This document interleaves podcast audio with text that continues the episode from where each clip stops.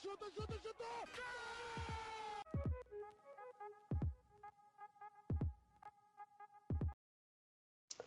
Olá a todos, sejam muito bem-vindos a mais um episódio do nosso podcast do Sparenca. Hoje estamos aqui com dois convidados e não com o habitual João Blanco uh, para comemorar, digamos assim, um aniversário uh, estendido no tempo, pelo menos por duas semanas, um, onde começámos por lançar na última segunda-feira, dia 4, o primeiro episódio e acabaremos dia 18 de abril com o último episódio. Uh, desta vez uh, trouxemos Pedro Barata, uh, jornalista do Expresso, e Tomás da Cunha, também colaborador do Expresso e também faz parte da Eleven Sports. Olá Tomás, tudo bem? Olá, tudo bem, Miguel? Tudo, Pedro. Falta aqui o Blanco também, não é? Exato. Tirou férias hoje. Pedro, tudo bem? Olá, Miguel. Olá, Tomás.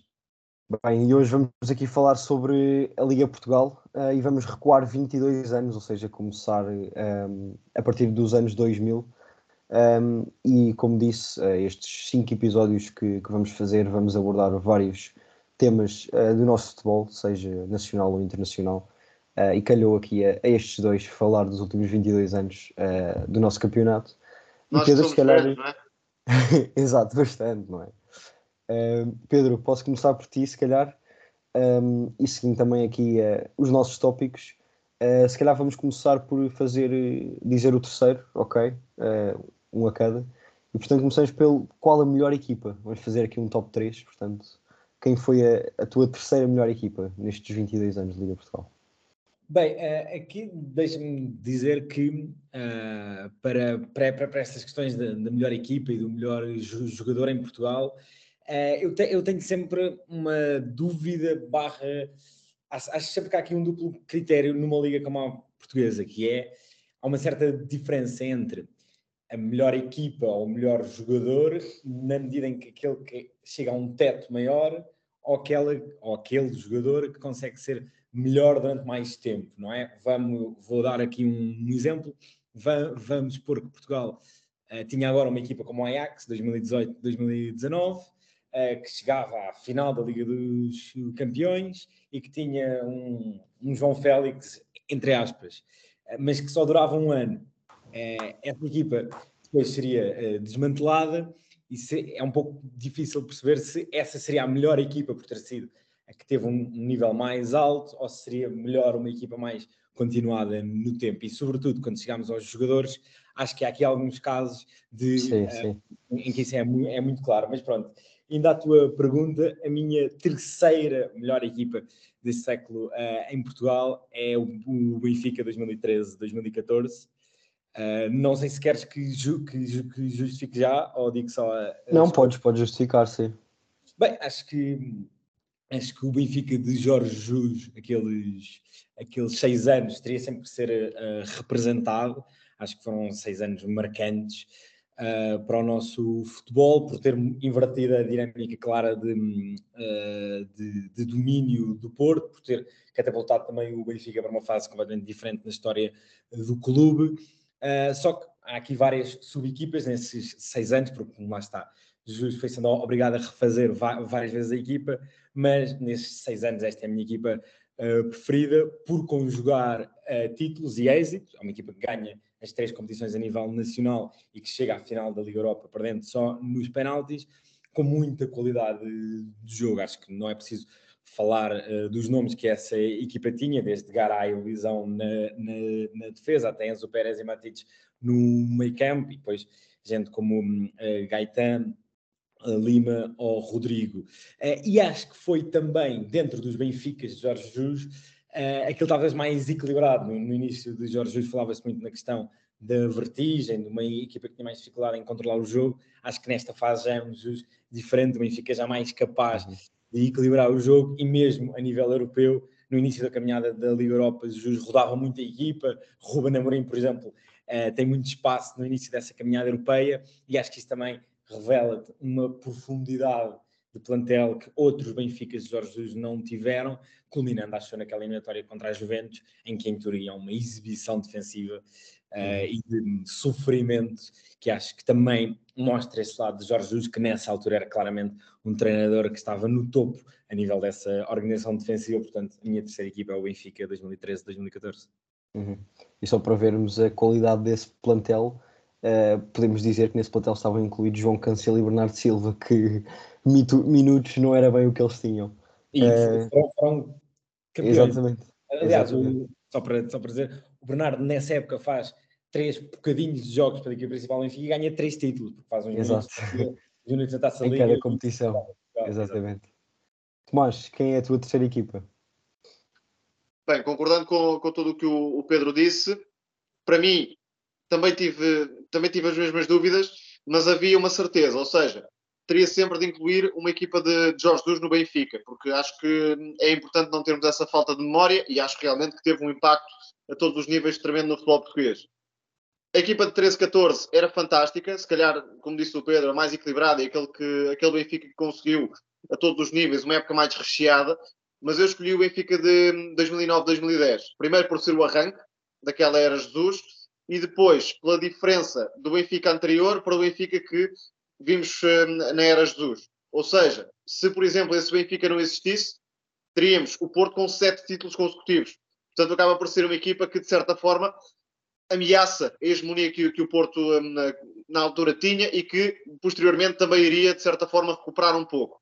Com grandes equipas também, já, já lá iremos mas de facto a, a, transformação, quase de um dia para o outro, o tal jogar o dobro que Jesus prometeu e depois cumpriu, foi verificado na prática e por isso acho que a equipa de 2009-2010 foi muito importante no, no, futebol português e também para criar nos anos seguintes uma rivalidade a todos os níveis.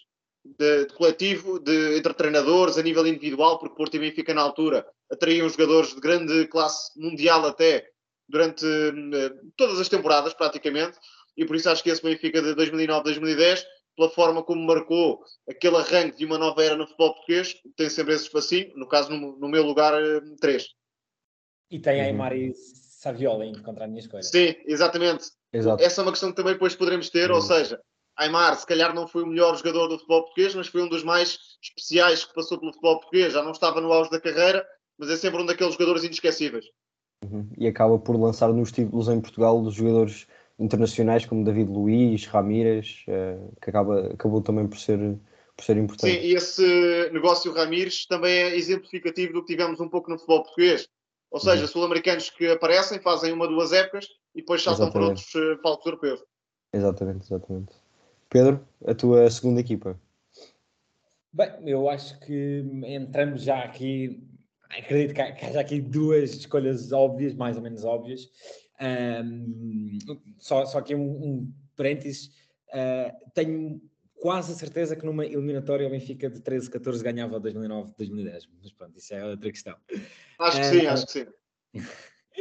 Um, até pela profundidade de plantel, acho que isso também é um, um fator importante. Mas pronto, uh, uh, a minha segunda escolha é o Porto 2010, de, de, de 2011, um, que acredito que possa lutar pelo primeiro lugar, mas é a minha segunda escolha e aqui é muito difícil fugir óbvio. Uma equipa que ganha, que ganha, que ganha tudo, que alia o sucesso nacional ao sucesso é, internacional e uma equipa marcante a vários níveis. Quer dizer, um, indo à Liga, 30 jogos, 27 vitórias, 3 empates. Ou seja, eu recordo-me que na altura, em, em janeiro, Porto tem uma fase em que chega a ver a subios no estádio do, do Dragão e é por cá ali uma série de 2 ou 3 duas ou três vitórias por 1-0, um ou seja, era essa a festa. E já agora a pré-época não correu nada bem. Sim, exato. Uma, uma pré-época começa, começa muito mal e culmina numa, numa supertaça uh, vencida uh, por outra, um, e dando início a outra das razões que levam a que essa época seja tão mítica, que é, além de se ganhar Liga, Taça, Supertaça e Liga Europa, esse Porto ganha quatro vezes ao Benfica nessa época, sendo que cada uma das quatro é hum, bastante mítica. Uma dá essa uh, supertaça, que é um pouco a inverse, ou começa a inverter o ascendente psicológico que o Benfica de Jus trazia da liga anterior, como o Tomás explicou. Outra são os 5-0 no estádio do Dragão, que não é preciso explicar porque é que são tão importantes. Outra é a remontada na taça que o Benfica vai ganhar no Dragão 2-0 e o Porto consegue dar a volta na luz, e outra é a vitória na Liga que sela uh, o triunfo no campeonato com a mítica fechar a luz, os, os, as ligados e tudo mais. Portanto, é uma equipa com uma qualidade individual estratosférica, absurda, que conjuga, um, conjuga a maneira como o Joal já vinha potenciando muitos jogadores, com o Hulk à cabeça, com um mercado altamente uh, produtivo, com João Moutinho à cabeça, portanto, uma equipa cheia de opções, uma equipa onde gente como Bellucci, como Cristiano Rodrigues, como Maicon eram muitas vezes um, suplentes e que não é só ganhar, quer dizer, arrasou na Liga e arrasou na Europa. Equipas como o, como o Vila Real, que tinha imensa qualidade, era uma equipa de Liga dos Campeões, uh, levou 5-1, se não me engano, no estádio do Dragão. Portanto, um Porto absolutamente uh, dominador um, e uma das melhores equipas que vimos em Portugal neste século. E lá está, ficou o gosto para saber como é que seria essa equipa com mais um ou dois anos uh, podendo eventualmente ter mais continuidade na Liga, Liga dos Campeões, mas pronto, sabemos em que liga é que estamos e esses fenómenos uh, muitas vezes duram só uma temporada, mas este Porto, pelos títulos e pela, pelo impacto emocional que teve, é a minha segunda equipa do século. Uhum. E também como exemplo dessa não muita longevidade que tanto estes, estes jogadores uh, têm em Portugal, uh, o exemplo do menino Rames Rodrigues que chegou ao Porto com 19 anos uh, e que abriu a boca a toda a gente que o viu jogar e até precisamente nessa eliminatória frente ao Benfica na Luz. Um, ele vem de uma, de uma jornada uh, internacional pela Colômbia e, e chega. Miguel. Ah, é? Ah, é. no ano seguinte. A Liga, okay, okay. Liga. Exato, em que ele chega cá uh, e marca dois golos, uh, assim, tendo dormido 5 horas ou o que foi, que também acaba por ser uma história bastante engraçada. Mas exato, essa, essa hegemonia que o Porto acabou por ter esse ano, tanto a nível nacional como internacional, a nível nacional, o que foi, jogador, que foi o melhor marcador, jogador com mais assistências, a internacional na Liga Europa, Falcão foi jogador com mais golos, com 17 golos. Um, também acabou por marcar a carreira do, do Falcão essa época na, na, Liga Europa, que depois teve continuidade no, no Atlético Madrid. Sim, um, e, e ligar um pouco com sim, o que diz, é, quebra a hipótese de uh, o furacão Jesus ter ali uma, um início de hegemonia, que acho que era uma, uma hipótese que havia e trava um pouco esse elan. Depois uhum. o acaba por ter hegemonia a partir de 2014, mas trava ali um pouco o impacto que Jesus poderia ter tido no uhum. Benfica e evitar uma crise à lá hum, viragem de século. Exatamente, exatamente.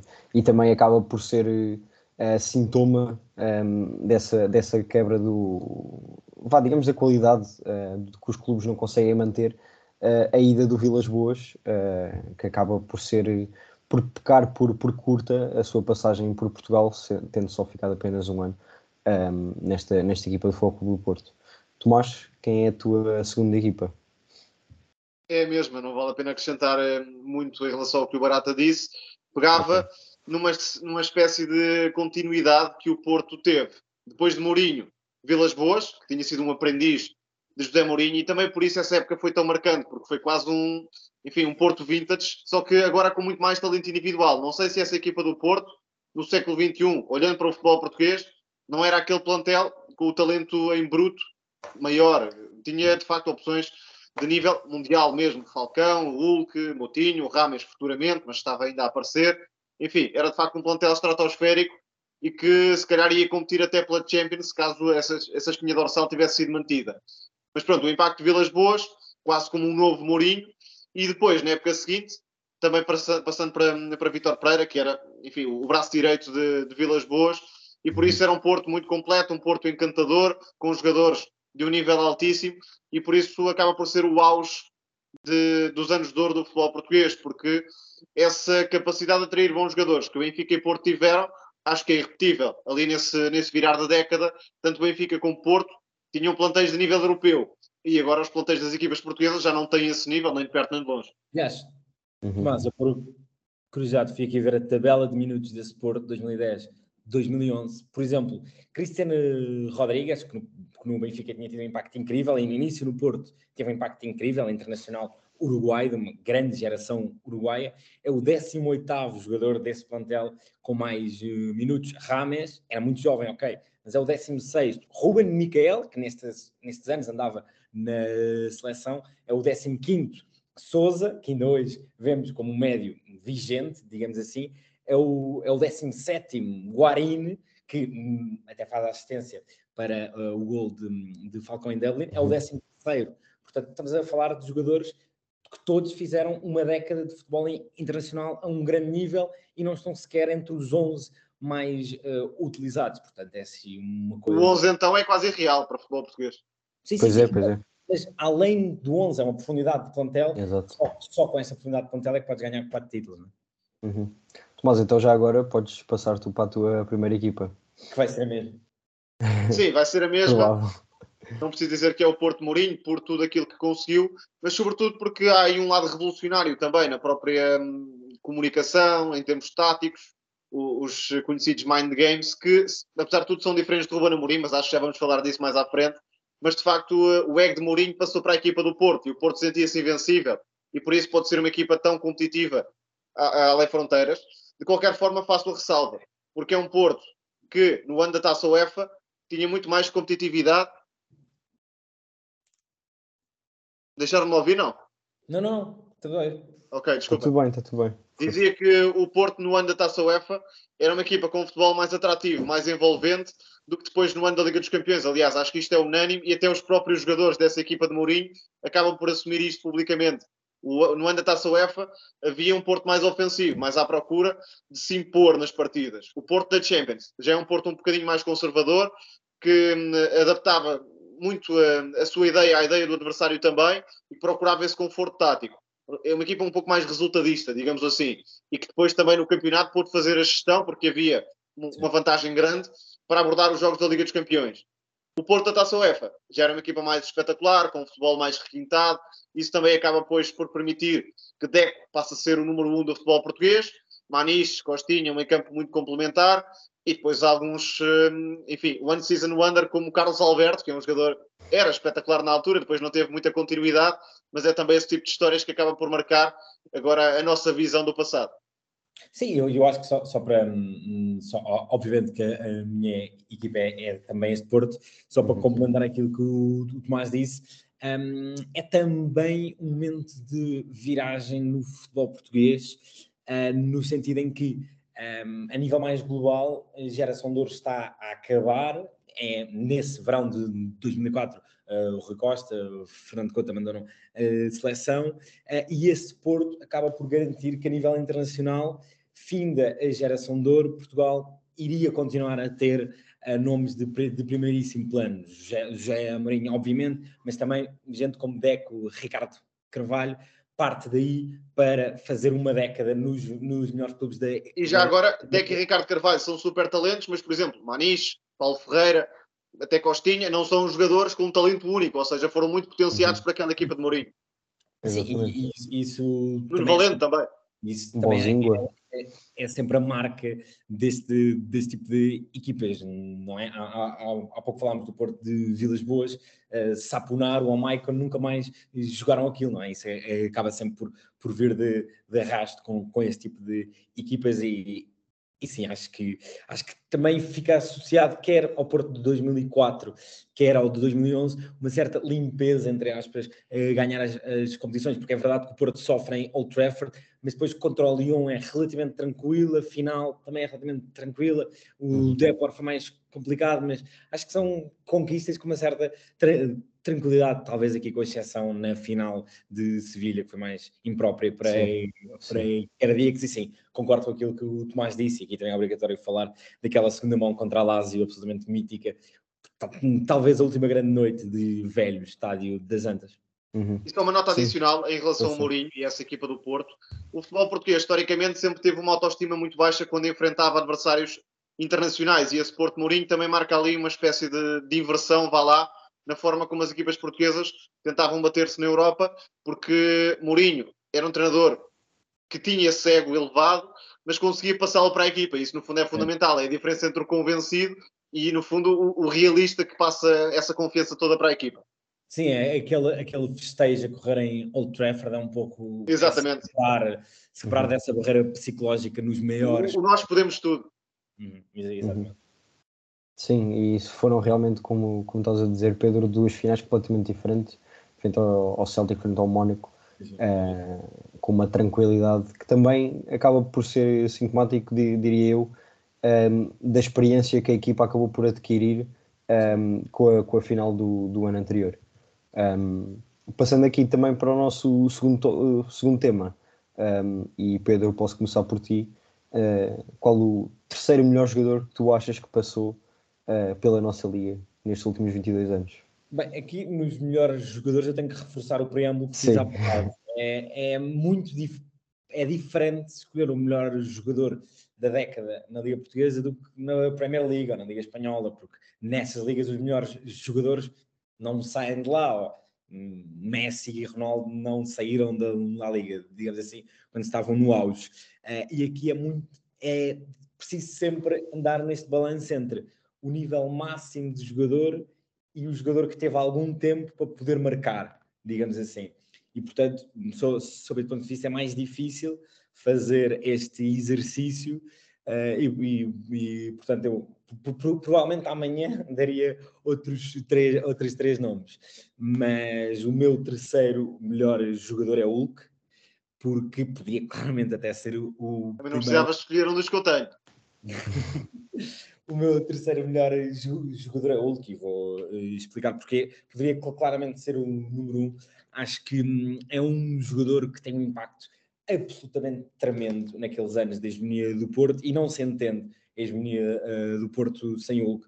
Um jogador que chega quase como um bicho raro vindo do Japão, que ao início ninguém percebia muito bem, parecia que rematava de qualquer lado, que pegava na bola e não passava a ninguém, como treinador tão académico como Josualdo Ferreira, mas que soube moldar, que soube trabalhar, e aqui também honra seja feita um dos melhores treinadores deste século em, em, em Portugal e também teve muita sorte o em apanhar um, um, um, professor, na verdadeira acessão da, da palavra, e rapidamente foi, foi, uma espécie de terremoto que passou pelo futebol uh, português e basta ver o impacto que ele teve a nível de títulos coletivos. Ele está cá há quatro anos, ganha três títulos um, ehm, e em dois deles é claramente a figura do, do, do campeonato. Em 2009, 2010, provavelmente o Benfica seria campeão à mesma sem a suspensão do Hulk, mas é inevitável dizer que quando o Hulk está suspenso depois do célebre caso do túnel da luz é quando o Porto perde mais pontos,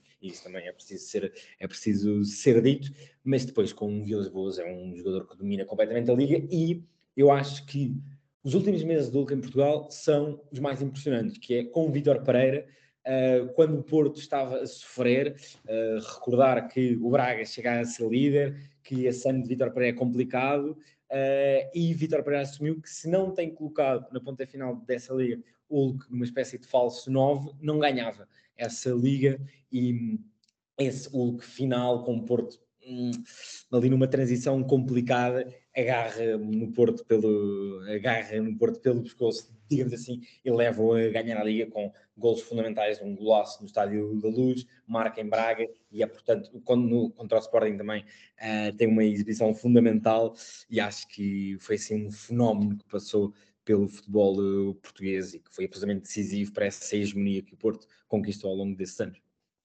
Que acaba por mostrar também a, eh, a forma como o Porto consegue buscar, buscar jogadores, neste caso um, um, brasileiro ao Japão, é algo que na altura surpreendeu que topo. Exatamente, foi, foi realmente uma contratação é, por 5 milhões algo do género, é, que, que, surpreendeu tudo e todos, depois acabou por ser vendido por 60 milhões ao Zenit, e tendo esta quantidade toda de golos e, e golos importantes que o, que o, Pedro já disse. Tomás, quem é que é o, o teu terceiro?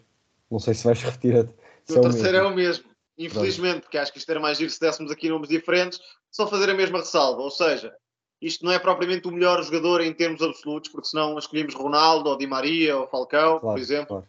São aqueles jogadores que marcaram mais o futebol português no século XXI e acho inevitável incluir uh, Hulk Pensei, por exemplo, em Lúcio Gonzalez, que é um jogador que também deixou muito, muito passado. Aliás, esse Porto dos argentinos é o, o pré-Porto de, de Hulk e depois também com a entrada dos dois no Benfica. Mas, de facto, acabei por escolher Hulk porque individualmente é aquele que carregou mais o, o Porto em, em determinadas fases.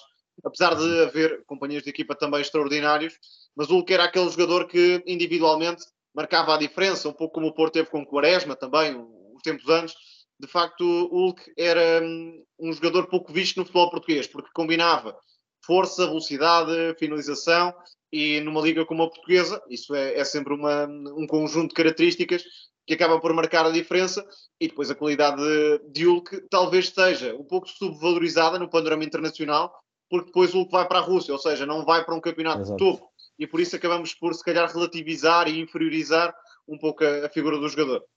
Uhum. Deixa-me dizer-te que neste sim, século, sim. se formos ver o global das ligas, vá, entre a sexta melhor liga do mundo e a décima quinta, uh, o Hulk conseguiu ser o melhor jogador em quatro delas. Um que foi Exatamente. o melhor jogador em Portugal, com o Porto, o melhor jogador na Rússia, com o Zenit, foi o melhor jogador na China e agora foi o melhor jogador no Brasil. No Brasil. Exato. São quatro ligas, obviamente que não são de topo, mas também não são provavelmente a língua do Zimbábue. A China, quando ele estava lá, era uma uhum. liga claramente a melhor da Ásia. O portanto, próprio Japão. Exato, portanto, é, é um jogador que nestas ligas que estão imediatamente abaixo das melhores, conseguiu dominá-las todas e é uhum. como o Tomás diz, claramente fica-nos o gosto de como é que seria se em 2011 ou 2012 tivesse ido para outra liga, mas pronto, é o que é. Sim, e lá está, acabou por surpreender de certa forma tudo e todos, também por, por não ser tão conhecido, digamos assim, nestes, nestes grandes clubes. A o Zenit tinha uma grande ele... equipa e depois já sabe que a Liga Russa e o Zenit em particular tem sim, muito sim, dinheiro sim. para atrair este tipo de jogadores. Sim, Sim. o Witzel fez o mesmo caminho, por exemplo. Exato, exato, e a partir do momento em que se entra aí é muito difícil de sair, porque não se baixa o ordenado. O Witzel sai de lá para a China, não é? E depois é que vem Exato. ao Dortmund, é complicado. Exato, e, e acaba por surpreender, se calhar, a Europa e todo, toda a gente que não acompanhou o Hulk em Portugal, eh, a forma como ele dominou no Atlético Mineiro. Sim, sim. Eh, e há sempre estas dúvidas quando um jogador, por mais forte que seja, domina uma liga periférica nem sempre há depois a facilidade de enquadrá-lo num contexto de grande liga, ou seja, como é que seria? Se seria tão capaz de fazer a diferença? Não seria? Enfim, é uma dúvida que vamos ter sempre, mas o que é claro. certo é que em Portugal o Hulk era uma figura acima uhum. do campeonato. Sim, sim, acho, sim.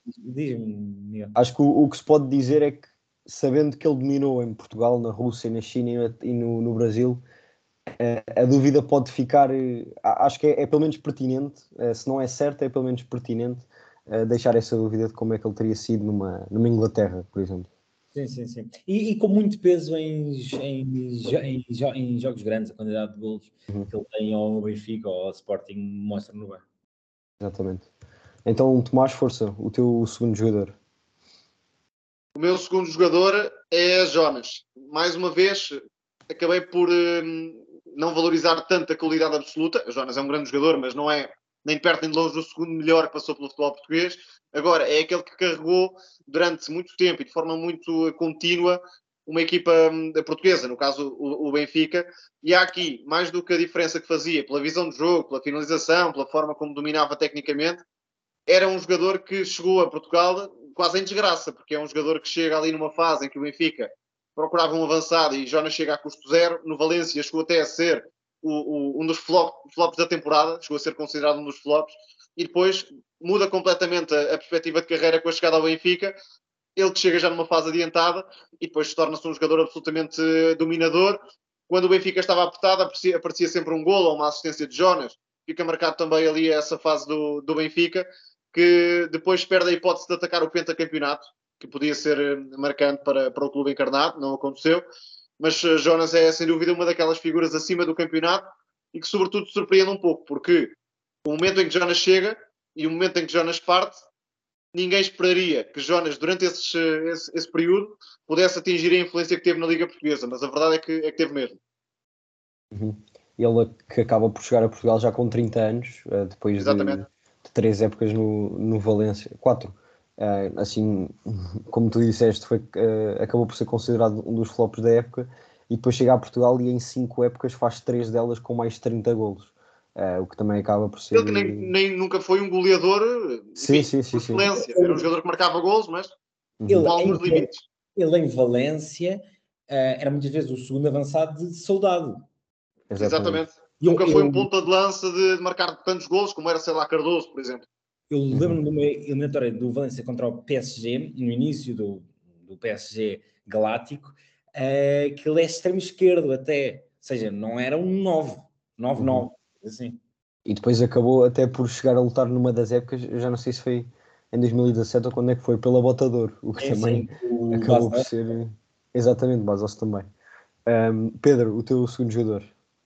Isto é um bocado É Jonas. Mas é Jonas.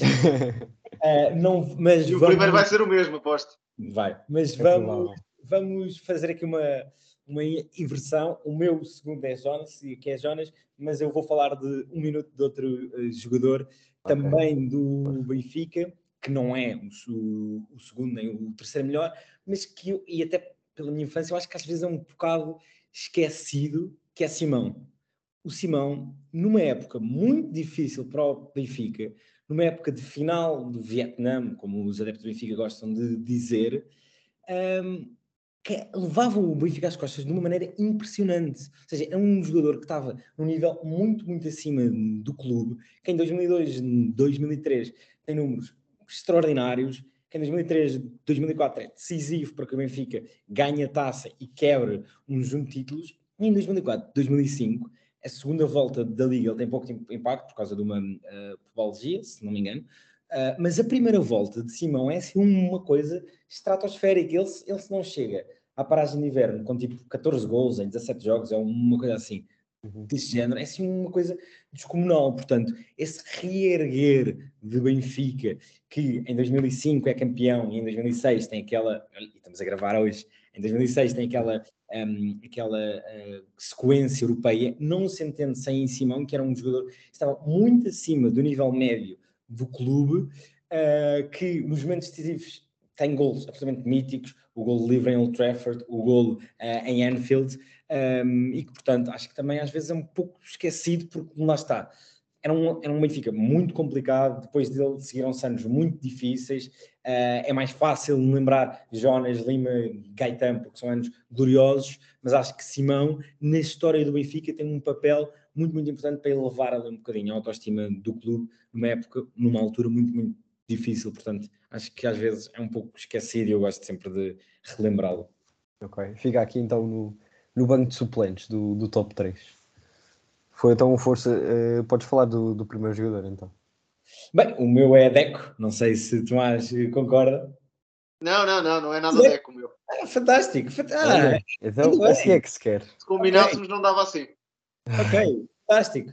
Bem, o meu eh, melhor jogador é Deco. ahm, e aqui conjuguei eh, três critérios. Gosto pessoal, eh, eu era maluco pelo, pelo, pelo Deco, na altura era um jogador que me, que me fascinava. Eh, ser o melhor jogador da melhor equipa e tendo a melhor equipa é alcançado coisas tão inimagináveis para as outras e depois algo que também me faz escolher Deco que é ah, digamos que é o mais perto de melhor do mundo entre aspas que tivemos em Portugal Deco em 2004 ah, pelo aquilo que faz no Porto jogaria. Hum? Não escolheria nada se ganhasse a bola de ouro. Uh, ficou em segundo na bola de ouro, só atrás de Shevchenko, uh, numa bola de ouro que é, é- era atribuída bem mais cedo do que agora. O jogo que eles são falado ali em, em outubro, portanto, não é. E ele tinha ido para o Barcelona em agosto, portanto, fica em segundo pela, por aquilo que faz uh, no Porto e pela seleção. Portanto, Deco é a minha, é a minha escolha por ter sido mais perto de um melhor da Europa, entre aspas, que tivemos uh, em Portugal e pelo seu peso uh, na melhor equipa deste século, um jogador absolutamente fascinante, uh, que, como todos os grandes jogadores, soube transformar-se, soube ter inteligência para adaptar-se. Ele, no início, era um criativo, um número 10, uh, irresponsável, entre aspas, e foi evoluindo também muito por ter passado pelas mãos do José Mourinho para um médio altamente completo, que a certa altura era ali segundo médio, terceiro médio, um, e que apresenta um nível incrível no Porto, na Europa, na seleção, no Barça, um jogador que conjugava tudo aquilo que, que é suposto só, que, que torna um médio num, num, num, grande médio, também com muito peso em momentos decisivos, marca em Gelsenkirchen, portanto é o meu uh, jogador uh, do século. E se calhar acaba por uh, cobrir os teus dois pontos, ou seja, o jogador que foi bom naquela equipa do Porto e o jogador que foi bom, bastante bom, uh, também fora, jogando em Barcelona ou, ou Chelsea, ou até mesmo já no fim de carreira no, no Fluminense. Apesar daquela equipa do Porto ter durado só dois anos, ele já era a figura do Exato, Porto. exatamente. Sim, Ele sim. tem ali 4, 5 épocas de grande nível na equipa Uhum. principal eh, do Porto. Sim, é, acabou por ser José Mourinho é, a levá-lo a esse, a esse nível europeu, mas mesmo antes, com, seja com Fernando Santos, até quando fomos, fomos Porto foi pentacampeão, hum, ele já era, já era precisamente a, a estrela da equipa. Eh, Tomás, então, o teu primeiro jogador. Eu gostava muito de escolher outro, mas eh, escolhi mesmo o Deco. Acho que é o. um nome- diria quase consensual. Não diria consensual como melhor, mas consensual como um jogador que até podia representar um adversário para os adeptos de Sporting, Benfica, de outros clubes, mas que era visto como um talento muito acima do, do normal. E acho que essa é sempre a marca que distingue o- um jogador. Por exemplo, Aymar. Não é preciso ser eh, do Benfica para reconhecer que Aymar é um grande jogador, é uma figura ímpar que passou pelo futebol português, como o Deco, por exemplo. É de facto um, um jogador que reúne os tais critérios, todos possíveis e imaginários, estéticos, de qualidade absoluta, de qualidade internacional, de títulos. Portanto, não há grande forma de, de fugir a isto. E tenho apenas uma curiosidade, ou seja, se um Deco aparecesse no, no futebol atual, como é que seria enquadrado? Se seria na mesma respeitado co- como, como foi? Se eventualmente iria jogar a partir de uma das alas? Enfim, não sei se o futebol atual teria tanto espaço para o Deco que, que teve na altura. A verdade é que era indiscutivelmente um dos melhores médios, número 10, mas também com, foi Uhum. crescendo, como disse o, o Barata, foi-se adaptando à equipa para ser um médio mais multifunções, mas em termos de controle de bola, em termos de visão do jogo, criatividade, na forma como marcava livres, era um jogador que estava noutro patamar, completamente. Mas, é, aqui, e para, para, para termos alguma eh, discordância, para isto ser mais interessante, mas ao, ao Tomás, o Deco não era propriamente o ganso. Não, não, de todo, de todo. Mas eh, no início da carreira era um jogador que também era visto como um bocadinho molengão, vá lá. Ou seja, Mas- sempre foi visto como um jogador que precisava de ser protegido, é? precisava de ser protegido na- nas funções da equipa para poder depois brilhar ofensivamente. E o futebol de há 20 anos era muito mais lento, digamos assim, não tinha nem de perto nem de longe o ritmo, a intensidade, a tentativa de pressão alta que existe hoje em dia. Portanto, não tenho a certeza que Deck fosse Deck e mais 10, digamos assim, em qualquer equipa do mundo. Mas, mas eh, evoluiu muito, ou seja, o, o Deco em 2004, não é? em 2005, acho que já era o, o que se pede hoje Sim, sim, tipo sim, de- sim, sim. de Mas é? ainda assim faço a tal ressalva, porque na altura não era um futebol tão viciado na pressão alta, Sim. não obrigava os médios a tantos esforços. Depois o próprio jogo jogava-se num ritmo um bocadinho mais lento. Por isso eu tenho sempre essa curiosidade em relação, não só ao Deck, mas aos jogadores da, da mesma linha. Não é um 10 puro, mas é um jogador que pode ser visto dessa forma, ou seja, como um jogador que beneficiava quando era protegido por outros médios mais defensivos e quando tinha liberdade total para pisar as zonas que pretendia e depois para criar aquilo que, que via, que era um futebol muito diferente. Já agora, eh, só uma, posso fazer uma pergunta aos dois, que é, eh, e também por uma comparação que surge há pouco tempo, eh, por uma curiosidade que foi o Vitinha e o Deco terem estreado a seleção no, no mesmo dia. Perguntávamos aos dois, depois posso começar por ti, se consegues, também por essa questão de, de estares a dizer se não sabes se ele jogaria na mesma posição no futebol atual, eh, se consegues comparar algum tipo de jogador atualmente. Ou quem, quem é que ele acha? É que difícil, achas mas Vitinha não parece ser uh, o Sim. caso. Nem- Deco é um nem jogador mais criativo. Vitinha é mais um organizador. Não estou, não estou a dizer que não tem também alguma capacidade de desequilíbrio, mas Deco era um jogador mais de, de último passe, de controle de bola, que Sim, acho que a comparação de Vitinha é só pela questão de serem ambos do Porto e não propriamente. Sim, sim, sim, da- nesse sentido, totalmente. Mas Sim, Vitinha vejo mais como um organizador, para, como um médio que parte de zonas de construção, depois acompanha a jogada. Deco é um médio que, porventura, faz mais diferença perto da baliza, no último terço, no último passe, também em termos de, de remate à baliza. É mais um criativo desequilibrador. Vitinha é um jogador para pensar o jogo em zonas mais recuadas e para organizar a equipa, juntá-la através do, do passe e do toque. No fundo, é um médio mais moderno, digamos assim. Não gosto muito deste conceito, mas mais moderno no sentido em que as equipas grandes cada vez têm menos espaço para jogar e por isso é fundamental esta figura do médio de toque que junta a equipa e que permite eh, descobrir espaço. Deco aproveitava o espaço para, para criar com o último passo ou, ou com o remate à baliza e depois tinha também a, a mais-valia dos livros diretos.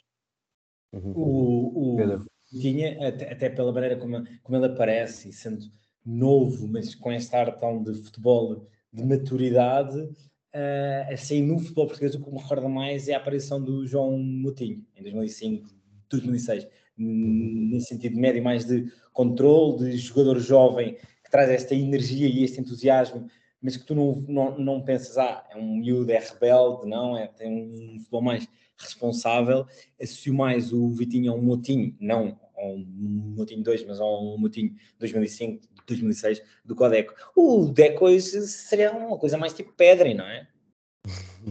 No sentido de ser sim, mais. Sim, com alguma rebeldia, vá lá. Vitinha não é um rebelde, Deco sim, tinha essa, essa rebeldia. O Deco, o, o, assim. Deco, o Deco, a cada quatro cruzamentos que fazia, dois eram de letra, não é? Exatamente. exatamente. Olha, um, um, jogador que me transmite umas vibes de Deco, Matias Fernandes, por exemplo. Sim. Um jogador que okay. foi considerado o melhor da América do Sul, tinha ali uma espécie de papel de sucessão a Riquelme no Villarreal, mas mesmo no Sporting, se não fossem os problemas físicos, podia ter atingido um nível um bocadinho superior. E teve mas, alguns bons momentos. Sim, mesmo no Sporting teve alguns bons momentos. O, Deco conseguia recuar, não é? E o Matias era muito mais um segundo avançado. Sim, sim, sim, sim. Mas em termos de, de, de lado estético, em termos de toque, sim. era um jogador que me transmitia algumas vibes de Deco. Uhum. Uhum. Claro, num nível inferior, obviamente, não, não é preciso dizer isto. Sim, sim, sim, claro.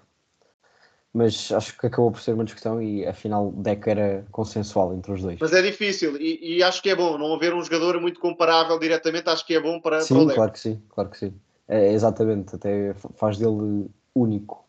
Algo não sei se tivesse as mesmas características que outros jogadores de, de hoje em dia. Um, Tomás, passando também agora para, para o próximo tema, Uh, já falámos de equipa, já falámos de jogador, falta quem mete os jogadores a jogar uh, nestas equipas, que são os treinadores. Portanto, quem foi para ti o terceiro melhor treinador neste, neste século? Bem, aqui eu considerei alguns fatores, não só aqueles que temos vindo a falar, ou seja, títulos, uh, qualidade de jogo em termos absolutos, impacto no, no clube, ou seja, não é a mesma coisa ser campeão no Sporting do que ser campeão no Porto ou no Benfica, isto é mais ou menos claro.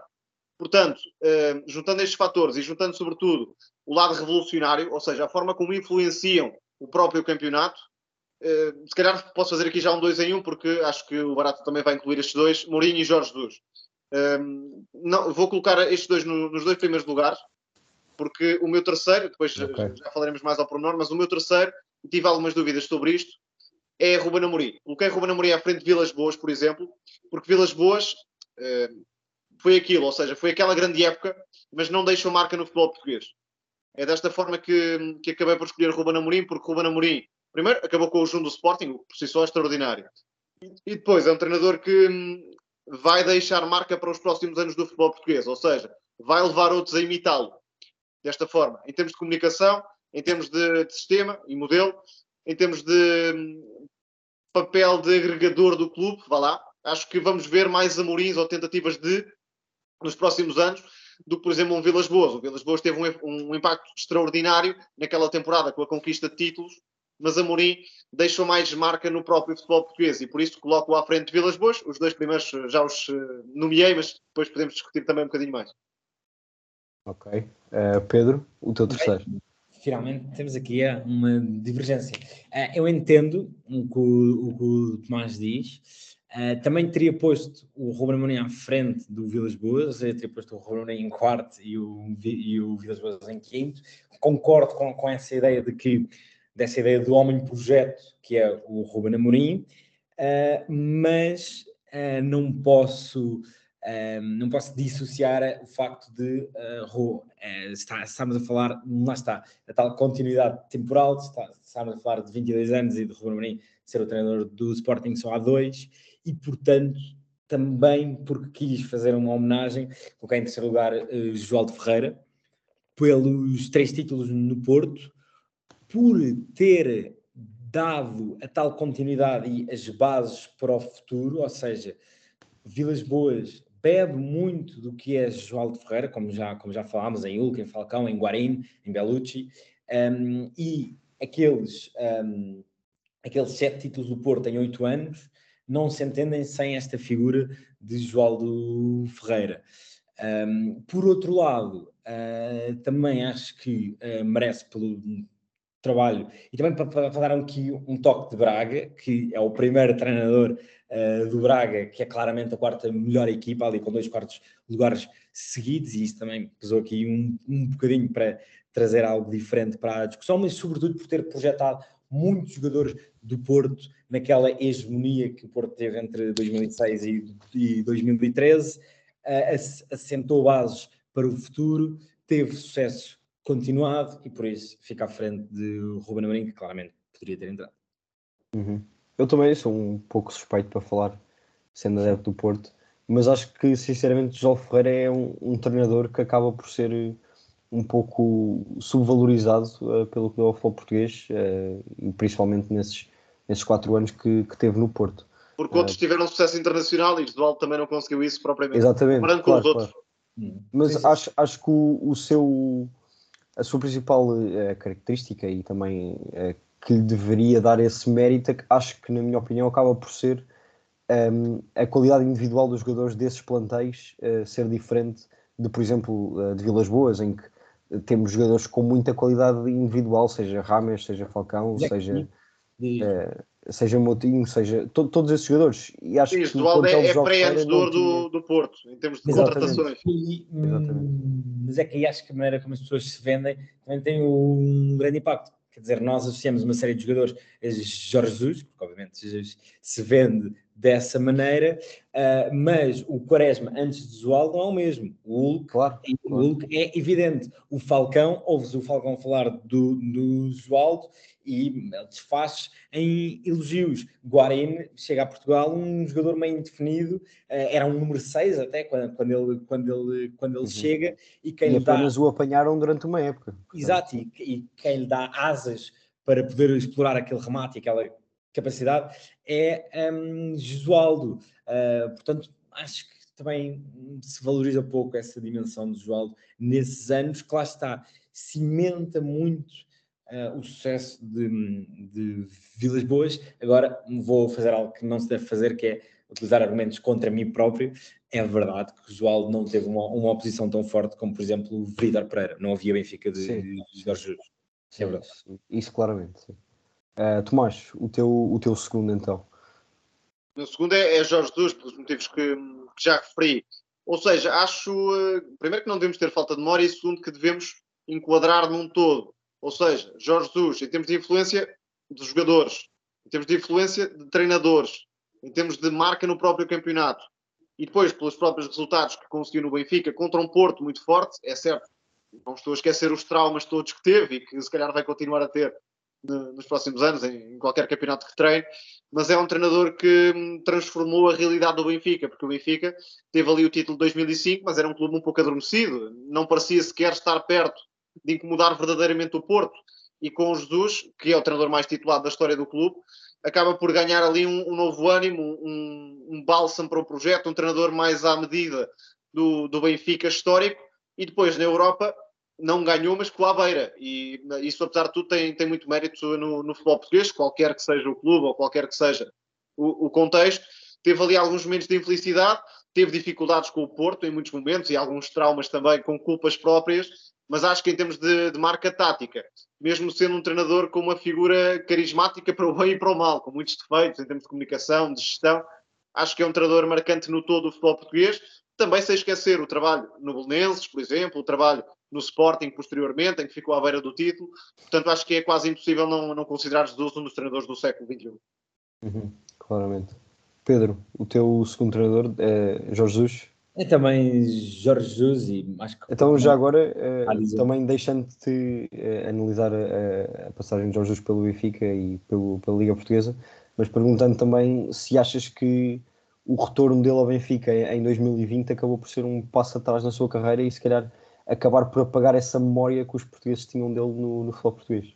Sim, claro, a última imagem é sempre que fica, não só o regresso dele ao Benfica, também a parte final de, de Sporting, que não foi boa, o balanço objetivo do, dos três anos de Sporting não pode ser positivo, um, e sim, sem dúvida que a última imagem de Jesus uh, não, é, não é positiva. Agora, há um futebol português antes de Jorge Jesus e depois, eh, ele eh, marca imenso Uh, no, plano, no plano tático, no plano de preparação de jogos, a quantidade de treinadores uh, que foram antigos jogadores de Jorge Jesus poderão ter sido mais ou menos uh, marcados, mas os dois principais treinadores do futebol português atual, Conceição e Ruben Amorim, acabam por ter essa, essa marca e, e portanto, é, é, um treinador que marca profundamente uh, o futebol português uh, neste século e com todos os seus defeitos, como o Tomás estava a, a dizer, só, só algo muito uh, especial, Santinho,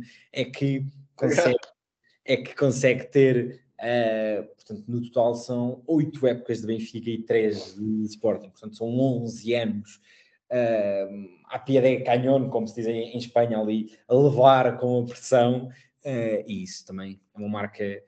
Uh, é uma marca muito, muito forte que fica de Jorge Jesus, que, marca completamente o, o futebol português. Uhum. Então, já agora podes passar para o, para o primeiro, percebo Bem, quem seja. Estamos a falar de marcas a marca de José Mourinho é assim, é um terremoto, se há bocado falava do terremoto do Hulk, uh, já é Mourinho é uma espécie de meteorito que revolucionou o futebol uh, português e por arrasto o futebol europeu. Uh, não vou dizer o que é que ele ganhou, não é? Acho que é uma escolha que se justifica por si própria, mas hum, revoluciona a dinâmica de poder do futebol europeu, do futebol português naquela altura. Recordar que uh, o Porto vinha da pior fase der Pinto da Costa, quando uh, Mourinho, um, digamos, ele, ele, ele chegou para a parte final de 2001, 2002, no final de, de, dessa época, vínhamos dois títulos de Sporting e um de Boa Vista, para vermos assim como a relação de forças no futebol português estava completamente diferente. Uh, um Benfica que vinha de sextos, quartos lugares uh, e, e Jamarim recoloca o Porto no topo do futebol português, coloca-o no topo do futebol hum, europeu, uh, mudando tudo. Muda o discurso com os, com os mind games, muda a preparação tática com uma, uma, uma, um cuidado com o detalhe muito, muito maior, muda a preparação física, integrando-a na preparação da equipa e uh, abolindo aquelas corridas na praia, para épocas sem bola e tudo mais, muda até uma certa relação com o mercado, por ter uh, potenciado to todos aqueles jogadores uh, do mercado uh, nacional e, como referimos... e que trouxe com ele até do, do União de Leiria. União de Leiria e reposicionou o futebol português na vanguarda uh, da Europa. Um, logo a seguir a ele vem o Euro 2004, o Sporting é finalista da Taça UEFA, o Mundial 2006, portanto foram anos muito, muito bons para o futebol português e também, ainda um tópico que me é caro, uh, fecha um ciclo de 60 anos no futebol europeu em que era possível equipas portuguesas aspirarem a isso, não é? Eu acho que isso também é uma reflexão destes 22 anos, que é o teto para uma equipa portuguesa nessa altura era isso: era vir um treinador revolucionário, juntar um grupo de jogadores muito, muito especiais e aspirar a ganhar a Liga dos Campeões. Foi algo que aconteceu e que em 2022, por muito revolucionário e por muito meteorito que seja, é, é praticamente impossível. Uhum. Tomás, deduz que também José Mourinho seja o teu primeiro, mas podes. Sim, é, pode só deixar mais alguns, uh, alguns pontos. Em primeiro lugar, a escolha de José Mourinho, porque foi um revolucionário, sim, mas não foi só em Portugal, foi mesmo a nível europeu, na forma como se hum, via o papel do treinador e como passou a ver-se o papel do treinador uns anos mais à frente. Por isso, Mourinho é, é indiscutível. Depois, porque isto é muito relevante, para mim, um critério, um dos principais critérios para avaliar o trabalho do treinador é fazer um antes e um depois. Antes e depois de Amorim, antes e depois de Jesus, antes e depois de Mourinho, ou seja, a transformação é de tal ordem que é quase impossível não, não valorizar essa marca que, que os treinadores, neste caso estes três, deixam nos respectivos clubes. E outro ponto ainda, além da tal junção com Vilas Boas, Vilas Boas que era observador de, de adversários, e nessa altura os jogadores eh, do Porto ficavam impressionados pela forma minuciosa como Mourinho já sabia antes do jogo aquilo que ia encontrar, portanto a tal estratégia que hoje em dia tanto se fala, na altura não era bem assim, era quase um mundo por explorar, vá lá, e Vilas Boas tinha esse papel no, no Porto Mourinho. Há um dado que, que, me parece super relevante, é que Mourinho vai pegar em jogadores que, se calhar, se tivessem sido treinados por outro qualquer, não teriam uma carreira nem de perto nem de longe idêntica.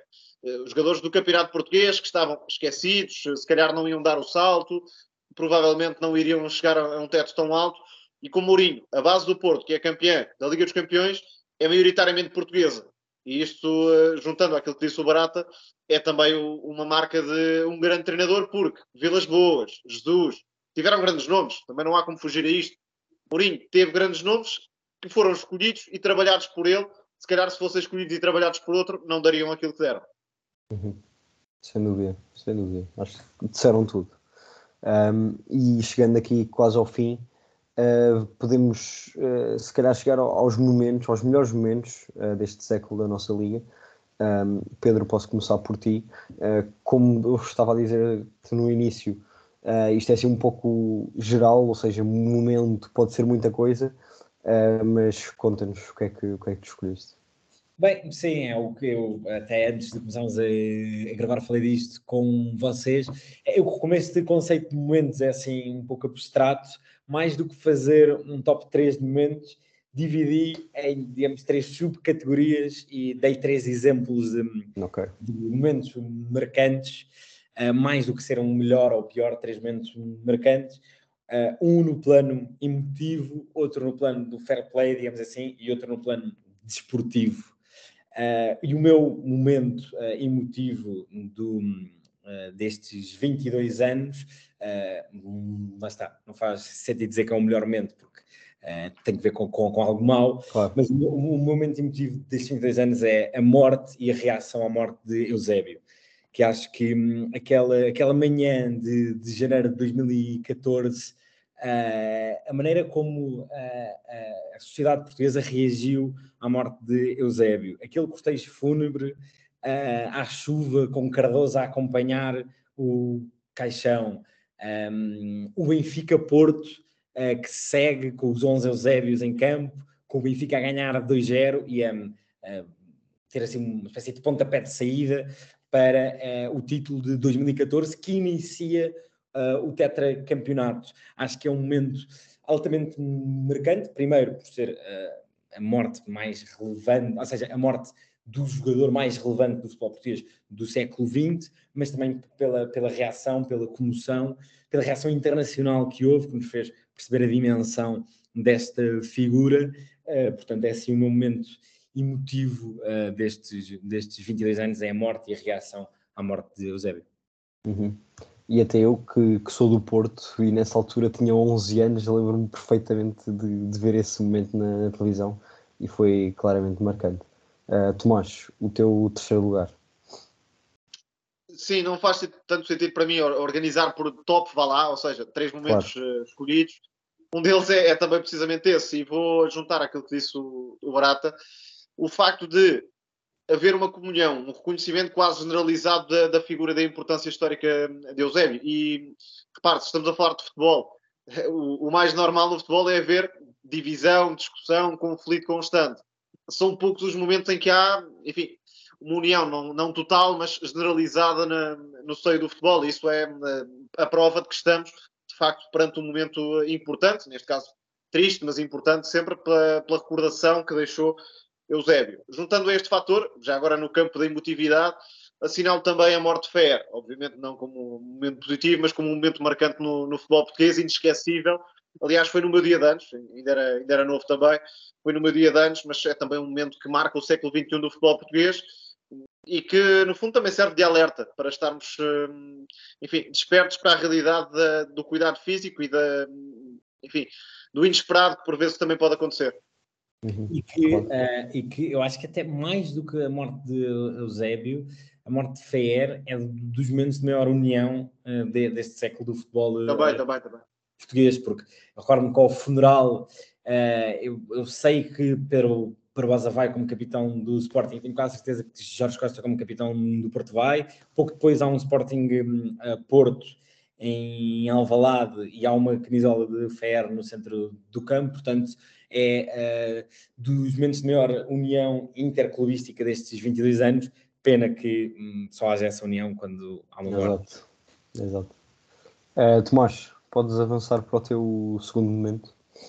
O meu segundo momento é algo que eu gostava de ver eh, repetido mais vezes, não necessariamente com o mesmo clube, mas com qualquer clube que, saia do âmbito dos três grandes, que é o título da Boa Vista.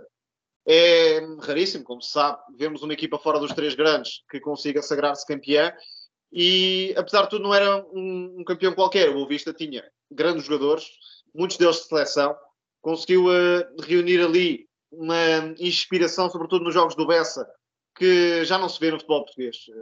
Talvez em Guimarães ainda vejamos isso um pouco, em parte, mas não há um campo difícil para os três grandes, onde sejam verdadeiramente inimigos, vá lá, sejam rivais a sério da, da equipa mais pequena.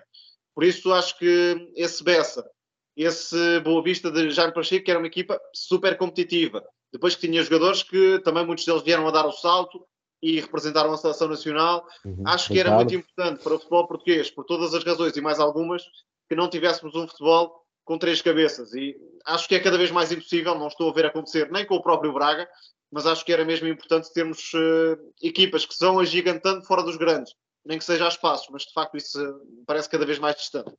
Uhum. E com nomes que foram bastante importantes, tanto para a seleção como noutros clubes, como o Ricardo, por exemplo, ou o Pedro Emanuel, o Petit.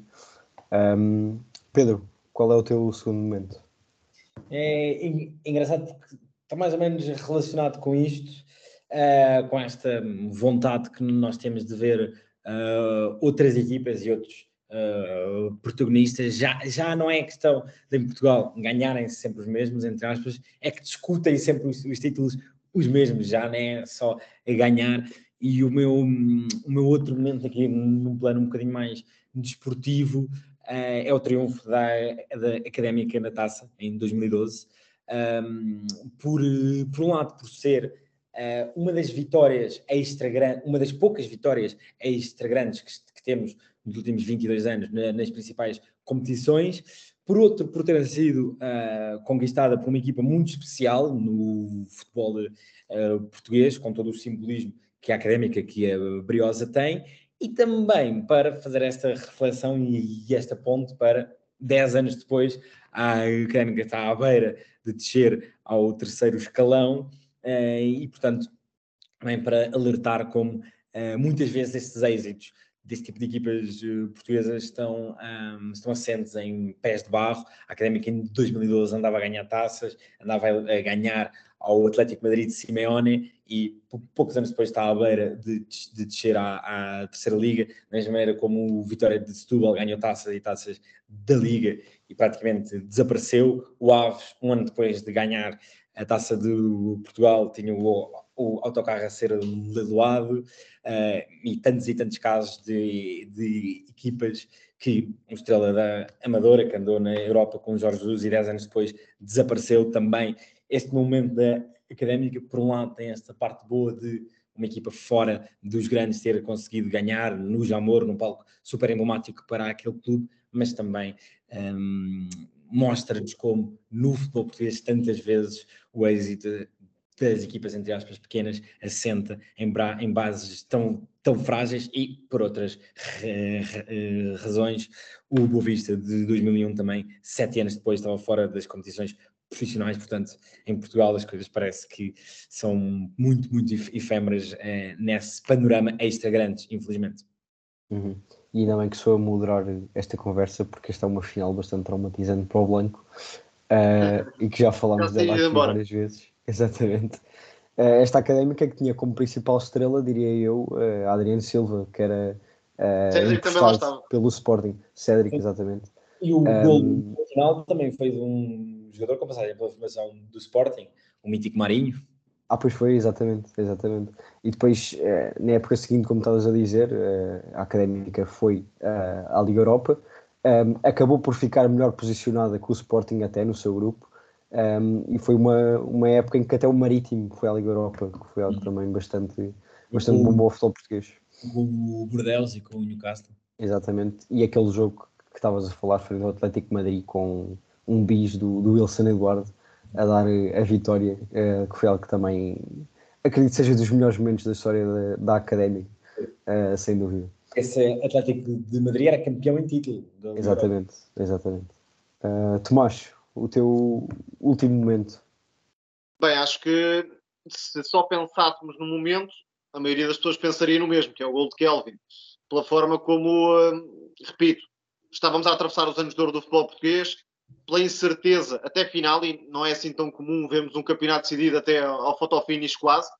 Por isso, esse gol de Kelvin, já no, nos descontos, por um jogador completamente improvável. É quase o gol de Éder, só que em modo Liga Portuguesa.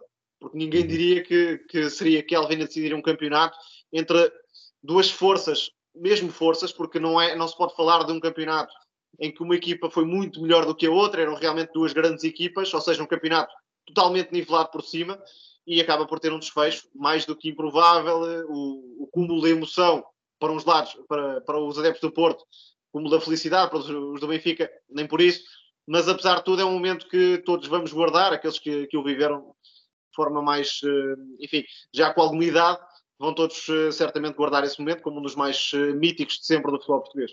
Já agora, não é a categoria, mas incluo talvez o Sporting Benfica para a Taça de Portugal 5-3 esteja o jogo do século XXI em Portugal. Uhum, ok.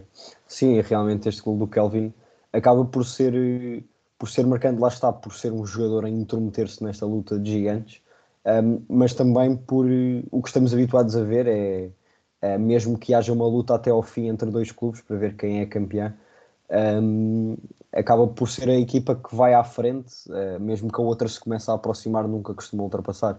E acabou por ser, uh, porque uh, penso eu que a duas jornadas do fim ainda era o Benfica que estava em primeiro lugar. Esse Porto-Benfica foi. Na, muitas vezes chegamos à última jornada, jornada. Até, até com possibilidades pontuais, mas depois, aos 20 minutos ou 25 minutos, o jogo de uma das equipas já está 2-0 e por isso acaba logo completamente Exatamente. a luta.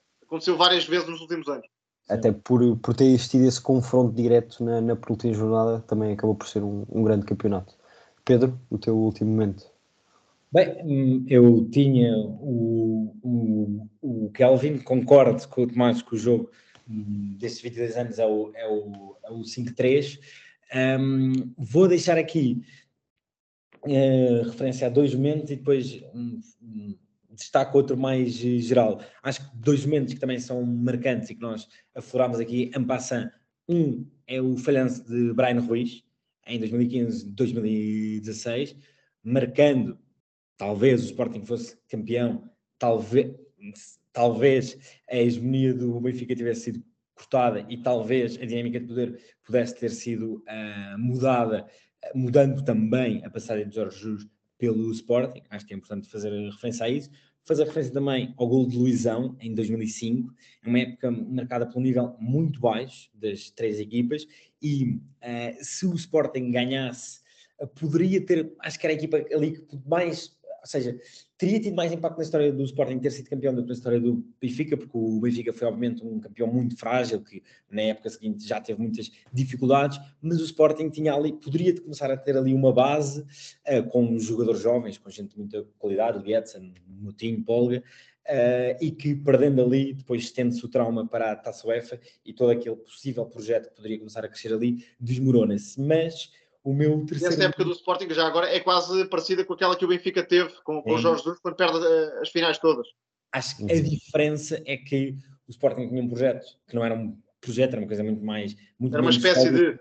Exato. Não tinha grandes uma... pernas para andar. Exato, e em outubro, Jesus, uh, Jesus Peseiro foi despedido, enquanto que uh, o Benfica, no ano seguinte, ganha tudo, menos a Liga Europa. Mas o, o meu outro momento, e nós também já aflorámos aqui, e acho também importante deixar isso marcado, são os Benfica-Porto de Jesus contra Vítor Pereira. Acho que em mais nenhum momento nestes 22 anos houve uh, uma rivalidade com tanta qualidade, com tanta qualidade individual uh, dos dois lados, Lúcio, Motinho, uh, Otamendi, Jackson contra Gaetan, um, Maimar, que ainda, que ainda havia, Matic, Zenzo, Garay. Qualidade coletiva, qualidade coletiva de duas equipas muito diferentes. O Porto, que não tinha tantos eh, desequilibradores a partir do momento em que perde o Hulk e que nesses clássicos queria muito manter a bola, com posse de bola muito longas, com o Motinho e o Lúcio Gonçalves a controlar o, o ritmo de jogo. O Benfica, que uh, ainda mantinha aquela vertigem, aquela aceleração, aquela uh, muita criatividade e muito frenesim que Jorge Jesus impunha nesses clássicos. E aí em 2012, 2013, nessas ligas, há clássicos de grande nível, de grande emotividade, culminando no gol de Kelvin, e acho que é o momento em que duas equipas estiveram uh, mais fortes, com uma realidade que se manteve no tempo durante algum tempo. Uh, veremos se o Amorim Conceição poderia, poderá ir nesse sentido, acho que não, porque não durará assim muito tempo, mas uhum. acho, que, o, acho que esses anos, como o Tomás há bocado chamou anos de ouro, e sim, são anos de ouro, são os melhores anos a nível uh, coletivo. O Porto ganha um título europeu, o Benfica poderia ter ganho um título europeu, e acho que essa uh, rivalidade elevou muito o nível de um e de outro, e foram os melhores jogos que se viram em Portugal em, em continuidade nestes 22 anos. Uhum. Até porque entre o Vitor Pereira e o Jorge Jesus acabava sempre por ser uma vitória para um, uma vitória para o outro, um empate, uma vitória para um. Não havia uma equipa claramente melhor do que a outra, bastava exatamente. aquele gol de Kelvin não entrar e o campeão já era outro. Exatamente. exatamente. Também acho que é um contraste muito grande com, com, com, com o que aconteceu depois. Nos últimos dois, três mesmo anos, antes, com Vilas Boas. No, nos últimos dois, três anos, isto mudou um pouco. Mas durante muitos anos, os clássicos em Portugal foram muito maus em 2016, 17, 18, nós temos ali uma série de clássicos de mínimos, de uh, muito poucos riscos, muito pouco jogo jogado.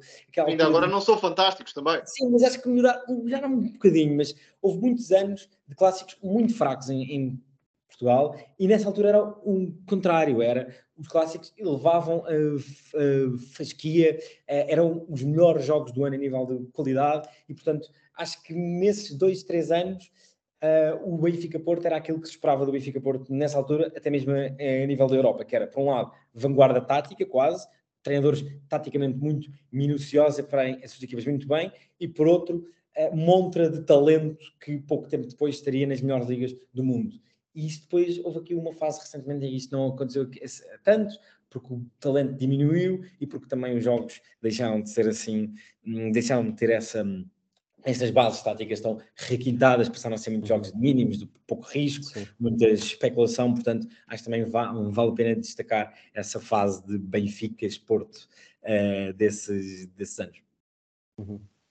E também, já agora, porque falaram ambos nesse, nesse jogo, uh, destacar também esse Sporting Benfica para a Taça de Portugal, as meias finais uh, da época de 2007-2008 um, em que basicamente o que aconteceu foi, para os que não sabem, o Benfica a vencer por 2-0 ao intervalo um, e o Sporting uh, virou o jogo para 5-3. Uh, com, grandes gols, com grandes figuras do futebol português, por exemplo, Rui Costa e Nuno Gomes jogaram pelo Benfica. Jaló fez um, fez um bis, um, também um jogador que acaba por ser marcante, digamos assim, no, no futebol português. Um, e, e, também é, por ter jogado em ambos os clubes. Sim, é Sim. é como Tomás diz, uh, com, conjuga figuras muito marcantes. Lietzen marca, João Moutinho dá uma assistência, Nuno Gomes uhum. faz um gol. Miguel com, Veloso faz uma assistência. Com, com outros jogadores que tiveram menos impacto, como uh, Jaló. Vai a prolongamento. É um jogo que era meia final, era em Alvalade, mas como era entre aspas campo neutro, o Benfica teve muito mais adeptos visitantes do que era normal, toda a baliza do topo norte um, era de adeptos do Benfica, um, uhum. e também tem uma carga emocional muito, muito forte, porque decide que o último jogo da carreira de Rui Costa não vai ser no Jamor, porque uhum. o Rui Costa retira-se no final dessa temporada, e se o Benfica fosse ao Jamor, Rui Costa despedir-se do futebol no Jamor e não em casa num jogo contra o Vitória de Futebol, sem nada em jogo, entre aspas. Portanto, isso também acabou por ser um marcante uh, nesse jogo, que foi de facto épico. Uhum. Depois essa final acabou por ser entre Foco Porto e Sporting, e Sporting venceu uh, no prolongamento por, final por 2 Exatamente. Esse também era um bom momento para entrar. Exato. Um momento. Uh, o segundo momento improvável depois de Calvin. Exato. Bem, acho que já passámos aqui por quase todos os pontos do futebol português neste século. É uma conversa que já vai em mais de uma hora. Uh, Pedro, Tomás, quero agradecer-vos aos dois outra vez. Uh, muito obrigado por terem aceito o nosso convite. Um, obrigado nós. Foi uma boa conversa. Nós, Exatamente. Muito obrigado. Muito obrigado. Apenas temos concordado em quase tudo, mas pronto. Estava a ver que iam discordar no deck, mas afinal, afinal não. Uh, bem, como disse no início, já sabem, isto vai ser uma, uma minissérie de 5 episódios que vão prolongar por duas semanas. Um, este é apenas o segundo episódio, portanto fiquem atentos ao, ao resto. Espero que gostem e até à próxima.